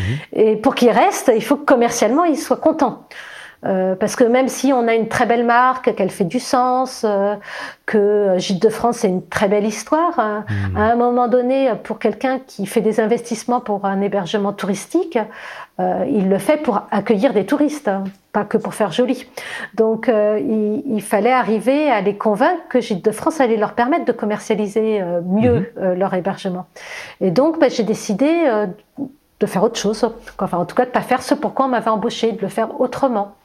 Et, donc de, choisir des combats qui étaient peut-être pas forcément populaires à ce moment-là. Par exemple, de mettre en place des avis clients qui, dont, dont Gîte de France ne voulait pas. Fou euh, et, de faire également beaucoup d'évangélisation et de euh, pour expliquer aux gens pourquoi est-ce qu'on le faisait. Euh, parce que c'est facile de décider quelque chose, mais ce qui est important, c'est que les gens comprennent pourquoi est-ce que vous, vous faites ça. Donc, Comment on va rentrer dans un sujet très concret. Alors, tu vas, nous, faire une thèse en cinq minutes, mais finalement, ce que tu nous dis, tu as réussi à faire de Gîte de France euh, une marque euh, durable. Ça aurait pu être le Kodak euh, tu vois, de, du marché du tourisme en fait. Il y a Airbnb qui arrive, il casse le modèle. Au revoir Gîte de France, ça n'existe plus un an, deux ans, trois ans après. Euh, toi, tu as réussi à, à cette époque-là à, à, évangéliser des paroles et à amener une, une, des, des, comment dire des arguments commerciaux euh, pour le client d'ailleurs avec les les, les, les, les, notations pardon, je vais y arriver. Euh, en gros, toi, par rapport à ça, quelle expérience t'as-tu tiré en disant bah et ça vient peut-être aussi du sport, cette capacité à s'adapter, etc. Mais pour ne pas subir en gros euh, ben, un avenir euh, qui va être compromis par rapport à un marché qui mute et par rapport à des nouveaux entrants. Si toi, tu devais retenir trois, quatre idées clés pour une entreprise, euh, pour être résiliente justement, s'adapter, c'est et là pour le coup, on a un super exemple que tu nous révèles avec Gîte de France. Qu'est-ce que tu dirais comme voilà comme trois, trois, trois clés comme ça quoi? Pas facile. Hein. Non, c'est pas facile. Tu me poses une colle. J'espère que ma question est bien posée malgré tout. Elle est claire au moins. Non, non, elle est, elle est, elle est très claire. mais non, mais euh, tu, nous apportes déjà un début de réponse avec l'expérience de, Gilles de France, mais si tu as aussi l'enseignement. La, première chose, c'est de choisir ses combats. C'est-à-dire qu'on euh, on ne peut ah. pas tout faire en même temps. Euh, et il faut commencer par avoir des quick wins. Donc, faut commencer des quick wins, des choses sur lesquelles tu sais que tu vas avoir des succès. Euh, surtout quand tu veux faire changer une organisation. pour moi. des quick wins, ok. Donc tu commences, euh, tu commences par quelque chose où tu sais que tu vas avoir des résultats, où ça va ah, payer, où tu vas apporter de la confiance. Ouais. Euh, et après, tu fais des, des, changements qui sont plus structurels. Yes. Parce que ce qui est important quand tu veux changer un business model, c'est d'être dans l'action. On parlait tout à l'heure d'instabilité et, et, de stabilité. C'est plus facilement plus facile d'être instable quand tu es dans le mouvement. Euh, quand tu es en train de descendre euh, quelque chose en trail, tu es dans l'instabilité, mais quand tu es dans le mouvement, tu te rattrapes toujours plus ou moins. Si je suis au bord d'une falaise et que je te pousse, bah, tu vas te ah. casser la figure. Donc c'est toujours compliqué de... Le changement fait toujours peur et il fait d'autant plus peur si tu changes pas. Donc il vaut mieux commencer par faire des petits changements qui vont bien se passer euh, pour emmener ton organisation vers un changement plus important toujours compliqué d'aller voir les gens en leur disant écoutez, euh, je vais tout changer chez vous, tout ce que vous faites, c'est pas bien. Plus facile euh, de faire des petits changements, euh, de leur expliquer que ça se passe bien, de leur montrer que ça se passe bien pour aller vers des changements plus importants. Qu'est-ce qui leur montre Tu montrais quoi comme indicateur pour justement valoriser que ça se passait bien? sur, les avis clients, c'est très simple. tu as des statistiques qui montrent que même un, un, hébergement avec un avis client négatif est mieux réservé qu'un hébergement sans avis client. D'accord. Ouais. Parce que la vie rassure. Et ce qui est important dans la vie, c'est pas tant la vie que la façon dont tu y réponds. Ouais. C'est si je te dis que j'ai pas aimé séjourner chez toi parce que euh, je sais pas, euh, j'aime pas euh, hmm. euh, les, les, nappes en crochet que ta grand-mère a fait, que tu as mis dans ton hébergement. La façon dont tu vas répondre va être extrêmement important pour l'internaute suivant qui va lire et qui lui peut-être aime les nappes en, en, crochet et qui va être rassuré par une réponse hmm. agréable et confortable. si je te dis que j'étais pas contente parce que la machine à laver est tombée en panne, bah, si je te réponds en disant euh, que c'est dommage que tu m'aies pas prévenu à ce moment-là parce que tu m'aurais remplacé la machine euh, à laver, mais euh, que désormais elle est remplacée, que tout va bien et merci de l'avoir dit. Ça passe tout de suite mieux, ça va rassurer les clients suivants. Donc c'est de la réassurance. Bon, L'avantage d'Internet, c'est que les choses se mesurent. Donc quand tu mets des choses en place, tu peux mesurer si ça fonctionne ou si ça et fonctionne. Et tu as réussi à convaincre tes adhérents d'aller dans cette, dans cette vague-là de l'Internet, de l'avis client, le pouvoir du client, alors qu'ils étaient plutôt contre. Oui, euh, alors on y est arrivé, mais on a passé beaucoup de temps à faire de l'évangélisation. Là, pour le coup, moi j'ai fait le tour. Euh, j'ai fait le tour euh, de toutes les enfin de toutes les réunions de propriétaires quasiment dans toutes les régions pour ah pour leur expliquer, prendre des exemples, hein, montrer. Et, et, puis, ben, finalement, les gens s'aperçoivent que qu'ils s'en font une montagne, mais que c'est pas si important que ça. C'est pas grave. Ah. Ouais, t'as as du bon sens, mais t'es allé quand même sur le terrain et tu bah, ça s'appelle du courage managérial. Je veux dire, à un moment donné, c'est oui, bah, tu, vois ça. Je pense que c'est peut-être un élément singulier, euh, peut-être plus spécifique chez les femmes d'ailleurs, qui manquent moins de courage. Je pense. C'est allez, ouh Cyril, mais je préfère me faire oui par les garçons que par les femmes pour le coup sur ce sujet-là. Je pense que les garçons manquent un peu de courage. On est plus des stratèges. Tu vois, on fait des stratégies de contournement. Et là, toi, tu vas, c'est mon combat. J'évangélise, boum, j'y vais. Oui, si tu penses que c'est juste et si tu penses que ça rapporte quelque chose, et si tu sais en plus que c'est juste et que ça va rapporter quelque chose, tu as intérêt à prendre du temps à expliquer aux gens, euh, à leur expliquer que c'est pas contre eux personnellement, parce que souvent euh, les gens sont contre parce qu'ils le vivent mal. Hein. Hmm. C'est compliqué, surtout sur un hébergement sur lequel euh, euh, tu mets ta vie, tu le décores à ta façon, tu vis tout comme comme une attaque personnelle et donc euh, il faut mmh. aussi euh, rationaliser tout ça, expliquer que et puis prendre en compte également le désarroi des propriétaires qui de temps en temps ont un avis négatif. On avait des propriétaires qui pleuraient, hein, donc il faut aussi le prendre en compte. Mmh, mmh. Qu'ils avaient quelqu'un qui avait mis que 4 étoiles et pas 5 étoiles. Donc, euh, si on continue ton parcours, en fait, on se rend compte, tu me diras si je me trompe, mais euh, pour nos auditeurs et puis ceux qui nous voient sur YouTube d'ailleurs, qui découvrent euh, le petit gabarit d'Anne-Catherine, voilà, parce qu'effectivement, tu l'as dit, il y a peut-être ceux qui te voient aussi sur YouTube. Euh, ton gabarit, en fait, derrière ce petit gabarit, il y a, il y a, il y a beaucoup de courage, l'envie d'aller au bout de ses idées, de mener des, des combats. Et est-ce que tu penses que c'est cette attitude aussi qui amène les, les, les, les présidents, les gouvernances à te demander toi à la tête d'une entreprise, parce que justement, ils ont besoin dans un, contexte compliqué, environnement chahuté. Euh, il y a eu le confinement, il y a eu des, des voilà, il y a eu plein d'événements comme ça. Est-ce que toi justement, tu as eu cette euh, aptitude à pouvoir bah, mettre en œuvre euh, bah, cet état d'esprit de, de, communication et en même temps de conviction et de pouvoir être très pragmatique dans l'approche que tu as en entreprise? Je, je, pense en tout cas que, que, sur les derniers postes où on m'a recruté, on m'a recruté pour ça et puis pour également euh, un alignement, le fait de dire ce que tu fais et de faire ce que tu dis, quoi.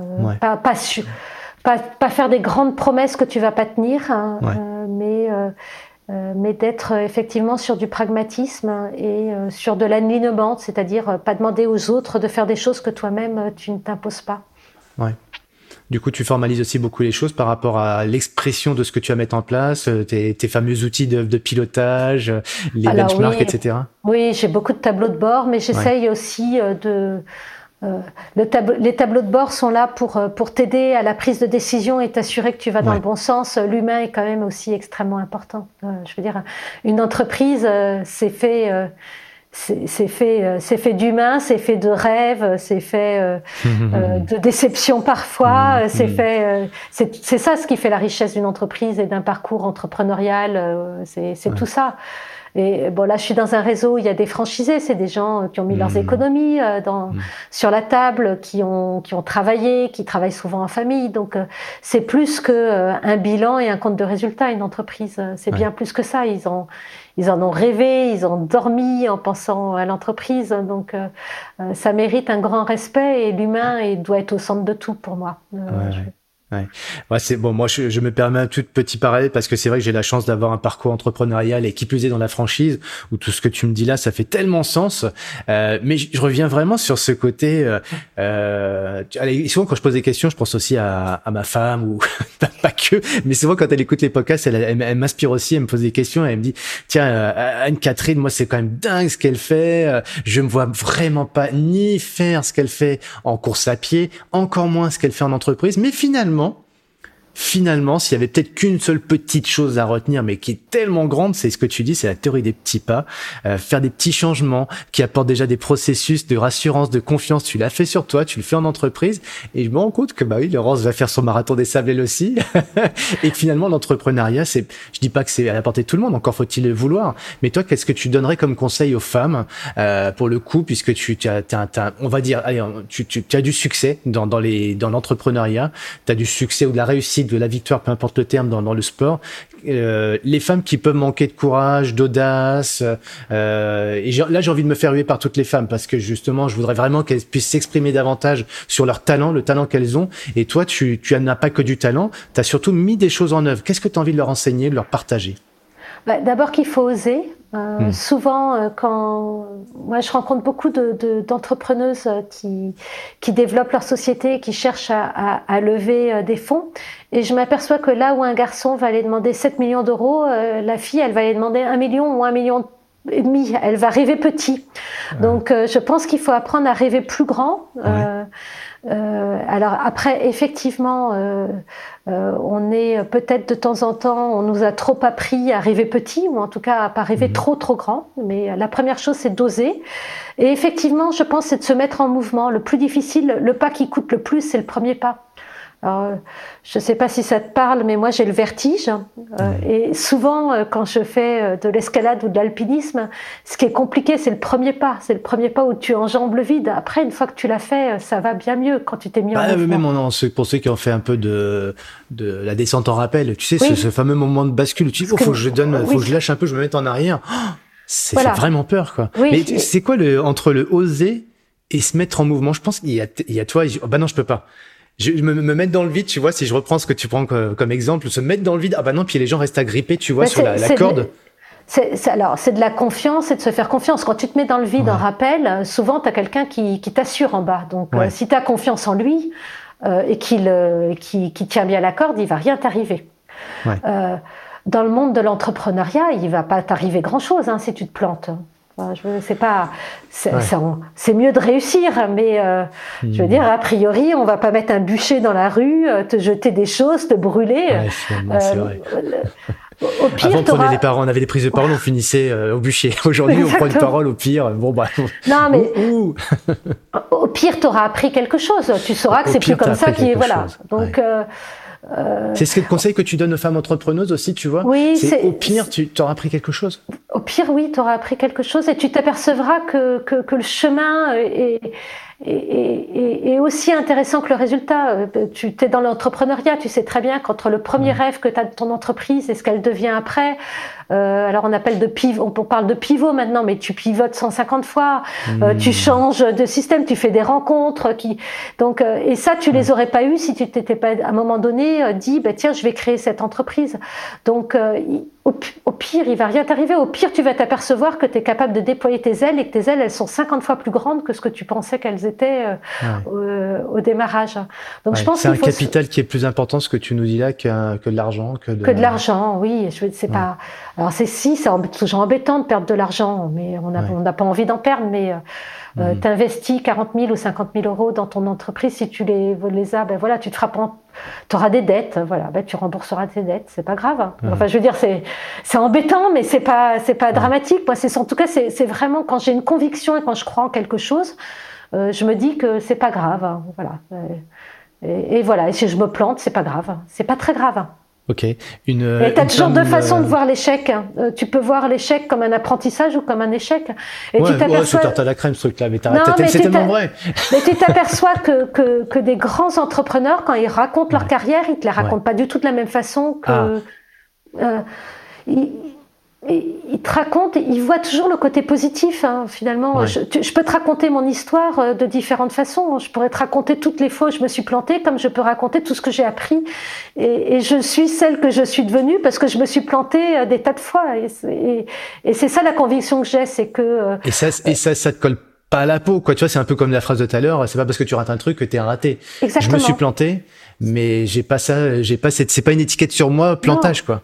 Non, non, c'est pas très grave. C'est même l'inverse, visiblement. Oui, oui, oui, oui. Je pense que, que les échecs font que, mhm. que tu deviens quelqu'un. Euh, enfin, en mhm. tout cas, que tu plus, que, que apprends et que tu as plus de confiance en toi. Ouais. Parce que ça, au moins, tu l'as fait. C'est fait les euh, bon, tu connais mon combat et c'est pour ça aussi que ce podcast est né d'ailleurs hein, pour les, les sportives, les sportifs, euh, voilà, pour pouvoir les, les réorienter, leur donner un mindset euh, entrepreneurial. Et finalement ça va à tout le monde parce que euh, on aimerait tous apprendre bah, de, de, de, parcours comme le tien pour se dire bah tiens finalement il n'y a pas que les sportifs qui peuvent créer leur entreprise. Mais bon moi pour le coup c'est vrai que champion de ma vie c'est destiné à, à la reconversion de carrière des, des sportifs et des sportiveux. Une sportive là qui qui a pas ce, ce, ce tempérament d'entrepreneur euh, effectivement, oser avoir confiance en, dans des dans des parcours, dans confiance en l'autre, etc. Ce qui nous permet d'avoir une une corde, tu vois, de rappel, un, parachute, un deuxième parachute au cas où, et, euh, et se mettre en mouvement. quelles sont les, les, structures qui permettent aussi d'accompagner, euh, d'aider ces, ces personnes-là qui ont, qui ont une idée ou qui ont une envie. J'ai une une envie d'entrepreneuriat, mais je sais pas quoi faire. J'ai une envie d'autonomie, mais je sais pas quel. voilà, qu'est-ce qu'on peut leur conseiller pour ce premier pas ou se mettre en mouvement ou d'aller où?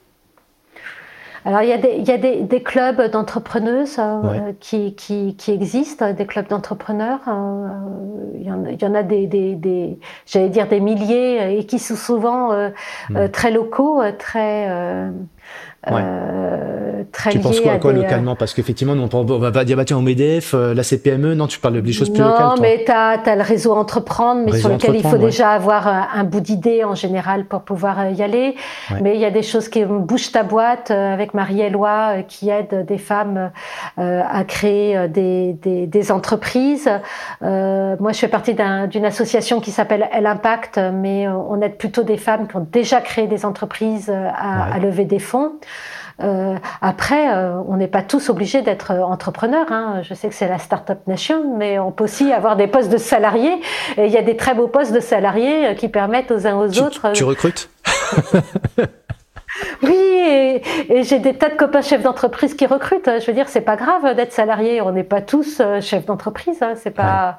on peut tout à fait s'épanouir et faire des très très belles carrières dans des entreprises. Hein. Donc, mais à t'écouter, ça donne envie quand même. On a, on, écoute ton parcours. Alors, ah, pour le coup, tu es, une, une dirigeante salariée. Moi, je suis une dirigeante salariée. Oui, oui, bah oui finalement, toi, tu, tu es appelé de, tu, tu entre, es une entrepreneuse, mais au service d'une franchise là en ce moment, ou d'entreprise ou de, présidence, de gouvernance. Donc ça aussi, c'est des talents que tu as de pouvoir, euh, enfin, visiblement oui, mais j'aimerais qu'on décrypte un petit peu euh, aussi ce, ce qu'est-ce qui se cache derrière ce talent de communicateur bonne communicante parce que tu communiques avec des conseils d'administration, tu communiques avec des réseaux. Euh, qu'est-ce qui fait que globalement tu, tu apportes toi ou qu'on vient de chercher toi? Je pense que c'est ma capacité à, délivrer ce que je, ce que je promets. Donc, euh, parce que c'est quand même un peu ça, en tout cas, qu'attend un conseil d'administration. Euh, et puis, la capacité également d'avoir un discours de vérité euh, sur, sur ce qu'il faut faire et la façon dont, on va le mmh. faire. Donc, moi, j'essaye de pas surpromettre, hein, mais, mais, mais de d'avoir un chemin euh, qui permette euh, de pouvoir atteindre les résultats sur lesquels je m'engage et puis également de créer de la valeur pour, l'entreprise et de la valeur qui soit durable. parce que cracher du résultat, c'est mhm c'est toujours facile, hein, techniquement, tu coupes des coûts, euh, tu vas, mais, mais ça, tu crées pas de valeur intrinsèque. Hein. Moi, ce que je trouve important dans une entreprise, euh, surtout quand tu es dirigeant de salarié, tu es que de passage. Hein. Tu es là pour faire en sorte que, euh, alors c'est des passages dans lesquels tu aimes bien rester quand l'entreprise est bien, mais tu es là pour faire en sorte que l'entreprise, elle puisse fonctionner quand tu n'es pas là et qu'elle est euh, qu'elle crée de la valeur de façon durable, qu'elle réemploie cette valeur pour pouvoir réinvestir et que, mmh. et, qu'elle, et que ça fasse sens. Donc ça, c'est quelque chose qui, qui m'anime de pas faire des coups pour faire des coups, parce que bah, ça mmh. pas, tu vas prendre une entreprise, décider de, de vendre ses, euh, de l'immobilier pour faire euh, de, derrière du résultat. Bon, parfois il faut le faire hein, quand il y a vraiment besoin, mais c'est pas ça mmh. qui va te créer de la valeur de façon durable. Et ensuite, je, pense aussi que j'attache beaucoup d'importance à la symétrie des intentions. Alors, euh, Oula, tu peux euh, nous expliquer ça? la symétrie, la symétrie des intentions, c'est de dire que tu n'auras pas de client heureux si tu n'as pas de collaborateur heureux. Donc les, les deux piliers d'une entreprise, c'est vraiment le D'accord, c'est la symétrie des attentions c'est qu'il faut que tu apportes autant d'attention à ton client qu'à ton collaborateur. Tu peux pas avoir un client heureux si ton collaborateur, alors je sais pas si on est, on va au travail pour être heureux, mais en tout cas, tu peux pas demander à ton client, à ton collaborateur de respecter euh, son client et de, et, et, de bien le traiter si toi-même tu ne respectes pas et tu traites pas bien euh, ton, ton collaborateur. Et donc, il y a un terme qui s'appelle la symétrie des attentions, c'est-à-dire de te faire, en tant que dirigeant, d'apporter autant d'attention à ton client final que à tes collaborateurs. Tu, tu mets l'actionnaire aussi dedans? Oui. ça, fait ça fait un triangle du coup, non? Ça fait un triangle. En général, de toute façon, les entreprises qui fonctionnent bien, c'est des entreprises euh, qui, qui, qui, ont des partages, euh, un partage de la valeur sur lequel euh, ben, il y a une partie de la valeur qui vient aux actionnaires, une autre partie qui revient aux salariés, puis une autre partie qui est réinvestie dans l'entreprise. Et puis une entreprise qui permet également d'apporter un service pour le client. Et là, dans l'entreprise où je suis, euh, ça a été très conceptualisé, puisque tu sais qu'on est sur le marché de, de, de, la, de la seconde main. Et euh, en particulier, on appelle ça le partage de la valeur. Donc, on considère que, euh, puisqu'on achète des biens à des clients particuliers, qu'on va revendre à d'autres clients particuliers. Mmh. Et donc, on considère que on a même des cotes Argus qui nous permettent de le dire que ben, c'est pas bien d'acheter trop peu cher un, un bien, parce que dans ces cas-là, tu voles ton, ton, ton vendeur et il faut pas non plus le, le, vendre trop cher. Donc il y a un juste prix pour l'achat et un juste prix pour la vente, parce qu'il faut y a un partage de la valeur. C'est-à-dire que quand tu achètes un produit, il faut qu'il y ait une partie de cette valeur qui vienne à la personne qui vient pour te le vendre. Il y a une autre partie euh, qui vient pour toi, puisque bah, c'est ton métier, puis il y a une autre partie euh, qui, qui vient pour la hmm. bonne affaire que va faire ton client final. Et donc c'est quelque chose qu'on a beaucoup... Euh, euh, euh, processer avec euh, des normes en disant euh, voilà tu as des cotes Argus en disant faut pas acheter en dessous de ce prix-là et il faut pas acheter non plus au-dessus de ce prix-là parce que sinon ça sera plus une bonne affaire pour ton pour, la personne qui viendra au magasin. Et donc cette notion de partage de la valeur, je la trouve vraiment essentielle et d'autant plus essentielle dans, dans le monde dans lequel nous vivons actuellement, ce qui est, qui est en quête de sens. Hein. Mhm. on voit des jeunes collaborateurs qui sont de plus en plus en quête de sens et qui questionnent notre prise mhm. sur, sur son sens. Mhm. Et là, il faut vraiment faire attention à être très aligné sur ce qu'on dit et sur ce qu'on fait. Le, toi, justement, par rapport à ce, cette nouvelle, ces nouvelles émergences, parce qu'on peut parler de, des nouveaux collaborateurs, des, des nouvelles générations, des nouvelles intelligences, artificielle, etc., etc. Euh, comment tu te situes toi par rapport à tout ça, sans rentrer dans le détail de toutes ces choses-là T'es plus, bah, on l'a bien compris, t'es plutôt quelqu'un qui va être plutôt à l'écoute, qui va trouver, faire preuve de discernement, d'adaptabilité. Mais euh, voilà, ton, un petit peu ton avis, ton ressenti par rapport à tout ça, ou peut-être aussi, allez, ma, ma, question, elle est carrément euh, orientée pour assurer ceux qui font un peu de résistance ou ceux qui sont plutôt à s'inquiéter de tout ça? Comment toi tu t'abordes ça? Alors sur les nouveaux modes de travail, je pense que euh, la messe, elle est dite. Euh, je veux dire, euh, le monde, il a évolué et, ceux qui veulent absolument que tout redevienne comme avant, mmh. ben, c'est un combat qui est perdu. En revanche, il va falloir réinventer des nouvelles façons de collaborer. On s'aperçoit que le télétravail pose un certain nombre de, de soucis sur la, sur la, co-construction mmh. et, la, co-création. Plus compliqué d'être créatif à des, en visio. Mhm. Euh, et puis, euh, euh, il y a un vrai il y a vraiment deux mondes entre finalement l'école blanc qui télétravaille et les gens qui travaillent en mhm. magasin, en entrepôt. Et donc y a, là, il y a un fossé qui se crée et sur lequel je pense qu'il va falloir qu'on arrive à, à, à éviter qu'il se crée de façon trop importante. Alors j'ai pas de mhm. solution, mais en tout cas c'est un sujet qui me questionne moi en tant que, que chef d'entreprise. Quand je vois la vie de des salariés qui sont au magasin et la vie des salariés euh, euh, qui sont au siège, ben, c'est pas la même. Il y a quand même deux salles, deux ambiances. donc, euh, donc, ça, ça me questionne. Et après, toutes les notions d'intelligence artificielle m'intéressent forcément, mais elles m'inquiètent aussi beaucoup. Je sais pas si l'intelligence doit être trop artificielle. C'est bien quand elle est un peu concrète. donc c'est des choses que je regarde forcément, mais euh, que, que, je regarde euh, d'assez près, mais euh, sans rentrer vraiment dans, dans, dans le grand bain là-dessus. Donc là, pour le coup, j'en parle beaucoup avec des gens qui, qui, qui se sont lancés là-dessus, mais ça, me, ça me fait assez peur hein, quand même. ouais. Ah, oui, ça, toi aussi, ça arrive à te faire un peu peur. Mais tu vois, quand tu parlais du partage de la valeur dans la, la façon de calculer le prix de revient, le prix de vente d'un produit, Alors là, oui, effectivement, on a des algorithmes qui permettent de ah, le là, j'imagine des algorithmes qui tournent. Voilà. Il faut des... voilà. En revanche, on n'est pas, on, on n'a pas euh, des, euh, on, a, on a des algorithmes, on a de l'intelligence artificielle éventuellement qui peut faire tourner des choses. En revanche, un mm. monde complètement déconnecté, euh, mm. le monde des NFT, etc. Je sais que j'ai un certain nombre de chefs d'entreprise qui que je connais qui y vont. Bon ben voilà, je regarde et j'attends qu'ils me racontent comment est-ce que ça fonctionne parce que j'ai un peu de mal à, je suis quelqu'un d'assez pragmatique et j'ai du mal à voir quelle est ce que, ça va apporter de, mieux. Euh, je préfère être sur des, des combats qui sont plutôt des combats, euh, des combats RSE, des combats de durabilité, euh, des combats de mesure de l'impact carbone des entreprises. Et travailler là-dessus, ça me paraît plus concret. Et, et je, vois assez bien les plans d'action que je vais pouvoir mettre en place. Ouais, là, il y, a, il y, a, plus de maîtrise. Le, le côté pragmatique, c'est quelque chose qui nous a bien conduit, je pense, pendant ce, cette conversation. Moi, je retiens aussi le mot quand même courage. Enfin, ça, c'est peut-être plus ta, ta signature, mais invisible parce que tu le dis pas, mais on le sent, euh, cette empreinte de, beaucoup de courage dans les, choix que tu fais, parce que la prise de décision, faire des choix, euh, et puis aller au bout de ces choix et aller même jusqu'au bout quand même parfois faut savoir aussi un peu lâcher prise, prendre du recul, mais il y a, vraiment cette notion de courage pour moi qui est ressortie. Euh, pragmatique, je mettrai à l'inverse le côté dogmatique. Je sens pas beaucoup de dogmes chez toi parce que tu es très souple, très ouverte. Pour autant, est-ce qu'il y a des personnes qui t'ont inspiré? Tu vois, tu dis waouh, c'est telle personne dans mon entreprise, chapeau quand même, et ça c'est une source d'inspiration pour moi. Dans le monde de l'entreprise, euh, oui, j'ai rencontré euh, des, grands patrons euh, qui, qui pouvaient être assez inspirants et assez intimidants. Je, me rappelle avoir côtoyé André Rousselet quand j'étais quand j'étais jeune directrice générale. Je peux je peux te dire qu'en conseil d'administration, il avait quand même une vision assez assez impressionnante. Et puis tu as des gens qui ont un charisme absolument extraordinaire. Hein. Hmm. Tu des gens qui, qui respirent l'amour pour les autres. Je pense à, à Franck Ribuot, qui est, le, qui est le directeur général de Randstad, le président de Randstad en France, euh, qui est quelqu'un qui est absolument extraordinaire, euh, à l'écoute de ses salariés, euh, que, que j'ai eu la chance de, de côtoyer sur, sur, sur des sujets associatifs qui est vraiment très très bien.